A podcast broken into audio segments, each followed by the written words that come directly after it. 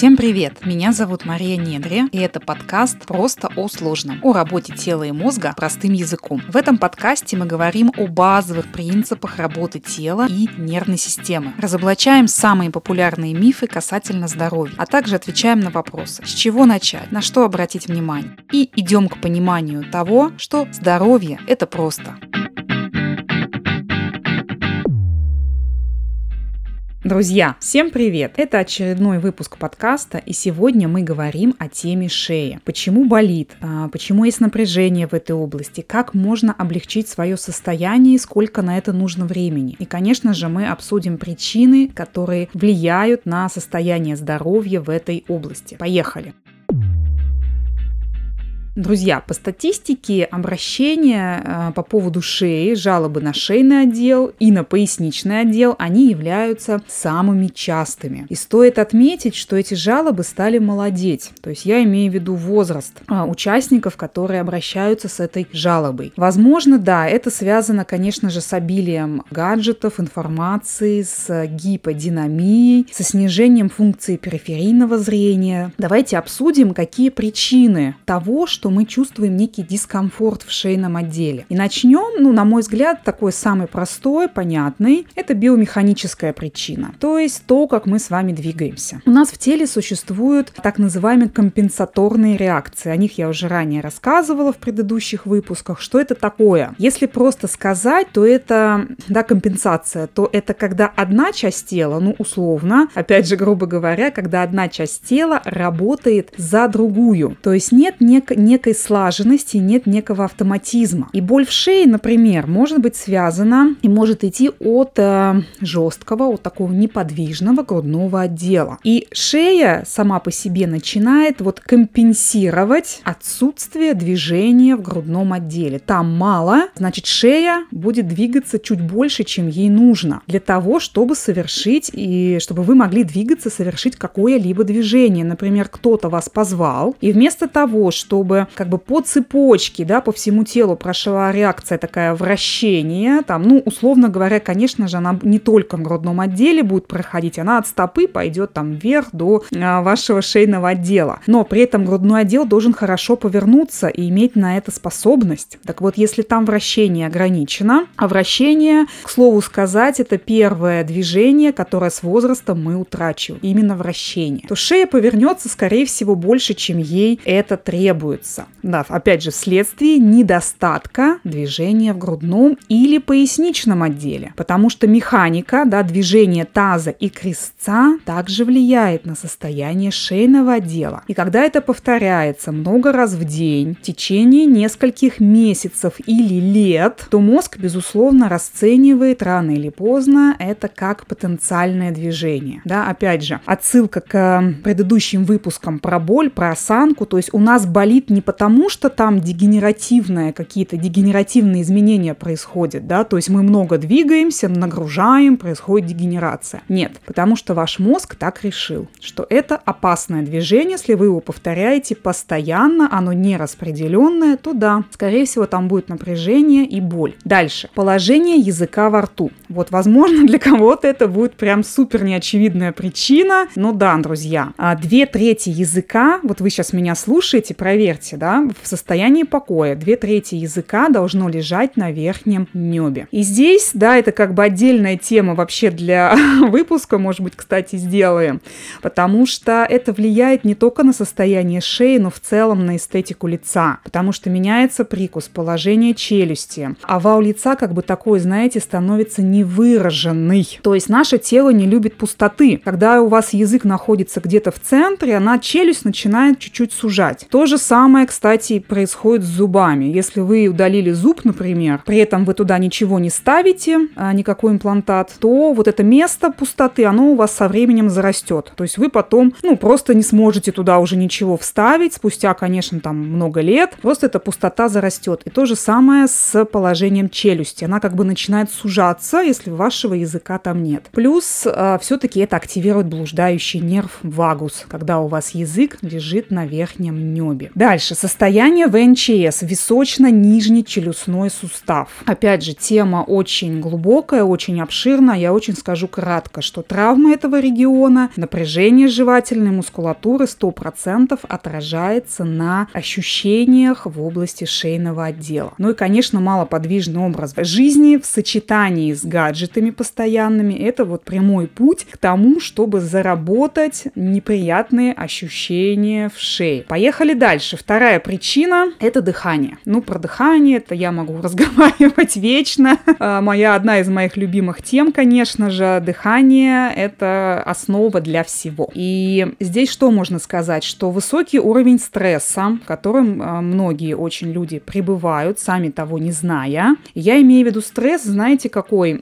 Когда не, не прям, знаете, вот когда говоришь слово стресс, сразу на ум приходит что-то очень такое явное, когда что-то очень плохое случилось, и оно очень глобальное. Но мне хочется сказать, что стресс бывает разный. И именно тот стресс, про который я говорю, хронический, когда мы даже, может быть, не замечаем этого. Что это может быть? Много работы, мало сна, мало отдыха. Отдых без телефона и планшета. Вспомните, когда вы последний раз отдыхали без телефона и планшета. Низкая физическая активность, э, не очень хорошее питание. А Все это влечет за собой нарушение, безусловно, дыхательной функции. То есть хронический стресс, поставьте знак равно, нарушение дыхательной функции всегда будет создавать как бы предпосылки для того, чтобы человек пал в состояние выживания, да, в состояние хронического стресса, в состояние гипервентиляции. Как себя протестировать? Опять же, слушаем выпуск про дыхание. Самый простой способ – это задержать дыхание на выдохе, то есть спокойный вдох сделать, спокойный выдох, и после выдоха задержать дыхание и посмотреть, насколько вас хватит по секундомеру до условно первого позыва сделать вдох. В среднем, конечно, эти показатели не очень хорошие, там 15-20 секунд максимум, и я вам сразу скажу, что норма от 40 секунд. Если у вас меньше, скорее всего, да, там присутствуют какие-то наруши... Э, нарушения дыхательной функции, хронический стресс там и так далее. Ну, послушайте выпуск про дыхание, там это более подробно. Спазм волокон диафрагмы происходит, дыхание больше как бы аккумулируется, становится поверхностным через грудь. Дальше по цепочке перегруз лестничных мышц, грудинно-ключично-сосцевидных. Очень многие жалуются, что шея начинает как бы впереди, не сзади, с,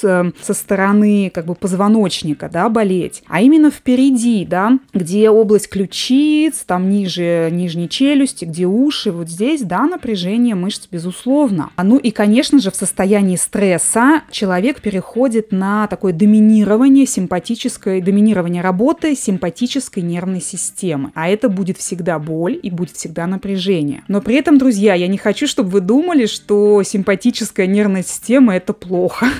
Нет, это прекрасная система, которая нам нужна, в том числе для выживания, для нормального существования. Но в здоровом теле мозг сам регулирует этот баланс. В состоянии стресса и нарушенного дыхания, к сожалению, регуляция снижается и сдвигается в сторону симпатики. Следующая причина, и я бы, честно, друзья, поставила ее на первое место, просто не стала про нее сразу говорить, потому что для кого-то, опять же, это будет неочевидный момент, потому что мы привыкли думать, что если где-то болит, шея болит, проблема там, спина болит, проблема там. Нет, друзья, проблема на самом деле в 99-95% случаев не там, где болит, это уже как бы следствие. И вообще, почему болит, опять же, отсылка к выпуску про боль. Самый первый, по-моему. Смотрите, третья причина – это состояние зрительного анализатора. То есть, как, в каком состоянии наши глаза. Если ко мне приходит, например, клиент и говорит, у меня напряжение, боль в шее, сразу смотрим, что с глазами. И в 90, ну, и почти всегда, там, 100% случаев мы находим там какие-то не совсем, не какую-то не совсем корректную работу. Но я хочу до вас донести смысл.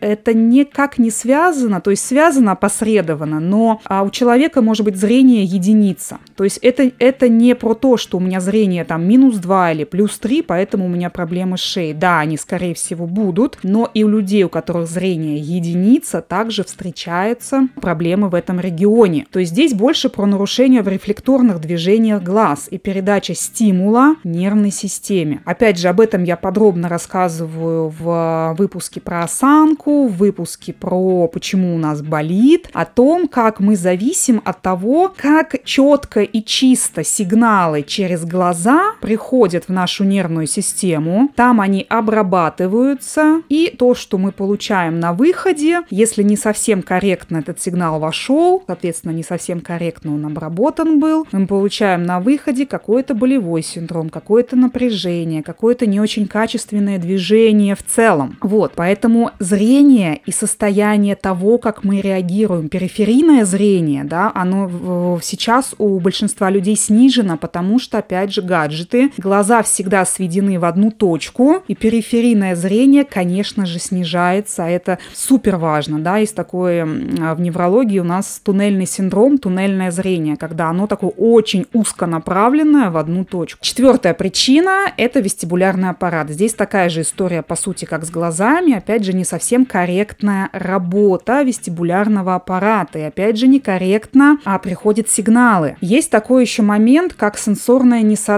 когда от глаз, например, у вас приходят одни сигналы, а от вестибулярного аппарата приходят другие сигналы. И мозг такой, я что-то не понимаю вообще, где я нахожусь и вообще в каком я состоянии. Я, кстати, вот сейчас две секунды отсылку сделаю, что я недавно смотрела передачу про зрение, и очень интересно, там как раз рассказывали про компьютерные игры, именно, знаете, такие игры, которые предполагают, что ты одеваешь на голову, на глаза специальные, ну, такие приборы. То есть там в 3D такая игра, то есть полностью такая виртуальная реальность. И по сути, когда ты одеваешь на глаза вот эту штуку, я не знаю, как она называется правильно, у тебя глаза, и там летишь, например, на самолете, там, да, или там бежишь куда-то, то твои глаза сообщают мозгу, что ты летишь, или ты едешь там на машине, а вестибулярный аппарат говорит, вообще-то я стою на месте. Потому что, когда вы играете в компьютерную игру, вы сидите, да, там. Вот. И вот происходит вот это самое сенсорное несоответствие. И люди после того, как они там, конечно, много часов играют, они себя чувствуют не очень хорошо, друзья. И вот как раз в этой передаче там рассказывали, как они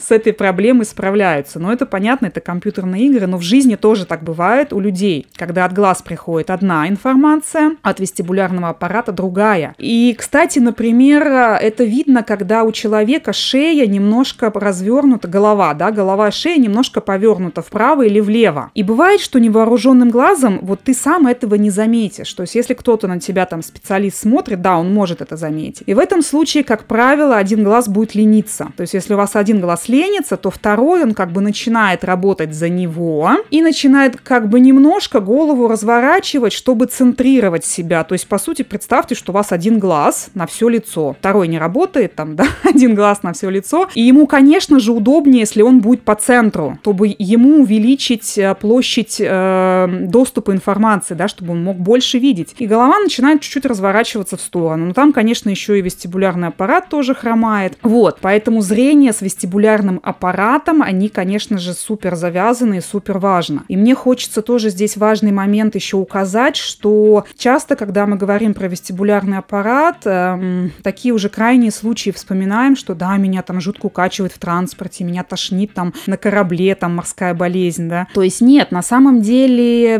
можно и без таких ярких проявлений дисфункции, можно тоже, да, иметь не совсем корректную работу вестибулярного аппарата. И всегда, а, в любом случае, это можно улучшить, друзья. То есть э, хорошая новость в том, я всегда об этом говорю, что если хотя бы чуть-чуть, 10 минут в день уделять внимание тренировкам зрения, вестибулярного аппарата, дыхания, не надо там полтора часа, да, на это, 10 минут, 15 максимум, то со временем вы почувствуете. Обычно это сразу чувствуется там, потому что неврология очень быстро работает. Но бывает, что да, не всегда, но там через 3, 4, 5 дней вы уже чувствуете себя реально лучше, да, реально лучше, хотя, казалось бы, там 10 минут, да, на такой эффект. Что же делать, чтобы облегчить свое состояние, да, опять же, как быстро это произойдет? У всех по-разному, у кого-то прям сразу же происходит, обычно сразу же, друзья, обычно сразу же, если стимулы хорошо подобраны конкретно под вас, но бывает, что нужно 3-4 дня, и уже облегчение такое существенное есть. Хорошо, когда этот подход комплексный, да. Как правило, когда приходит клиент, и мы там с какими-то жалобами, там, ну, шею возьмем, да, в данном случае, то когда мы начинаем тестировать, работать, то выясняется, что там как бы не какая-то, знаете, одна проблема, которая повлекла за собой, одна причина, точнее, которая повлекла за собой. Там вот только у него там фиксация взгляда плохо работает, поэтому у него шея болит. Как правило, там много чего, там может быть еще проблемы с дыханием, и биомеханику нужно скорректировать немного, там и вестибулярный аппарат посмотреть. Но когда вы начинаете вот это все вместе, то есть вы не сосредотачиваетесь и не останавливаетесь а на какой-то одной причине, что вот у меня проблемы с дыханием, все, теперь буду только с дыханием работать. Хорошо, когда вы и там работаете, и с дыханием, и с глазами что-то сделали, и с вестибулярным, и немного позанимались там с точки зрения биомеханики, да, подвигали грудной отдел, допустим, там, через таз запустили движение. Вот когда это все вместе идет, это дает прям супер результат, супер быстрый и супер пролонгированный. То есть пролонгированный это когда у вас эффект сохраняется на очень-очень длительный срок, потому что часто вы там позанимались, где-то приходите, у вас через два дня опять шея заболела. Ну, потому что вы просто позанимались, скорее всего, сделали какие-то упражнения, но ваши глаза и ваш вестибулярный аппарат вам говорят, не, а, слушай, а я все равно, мне вот так вот кажется, что ровно. И опять начинают вашу голову там куда-то разворачивать, потому что с глазами, с вестибулярным никак мы, к сожалению, не поработали. Вот, поэтому только вот такой комплексный подход реально дает прямо супер-супер классные результаты. Ну что, друзья, на этом наш выпуск о шейном отделе, о том, какие причины влияют на здоровье этого региона, что делать, чтобы себе помочь. Э, выпуск подошел к концу. Ставьте обязательно звездочки этому подкасту, желательно пятерки. Репостите в соцсетях. Подписывайтесь на меня в соцсетях, опять же, в телеграм-канал э, о работе тела и мозга, он также называется. На этом мы с вами прощаемся, услышимся на следующей неделе. Пока-пока!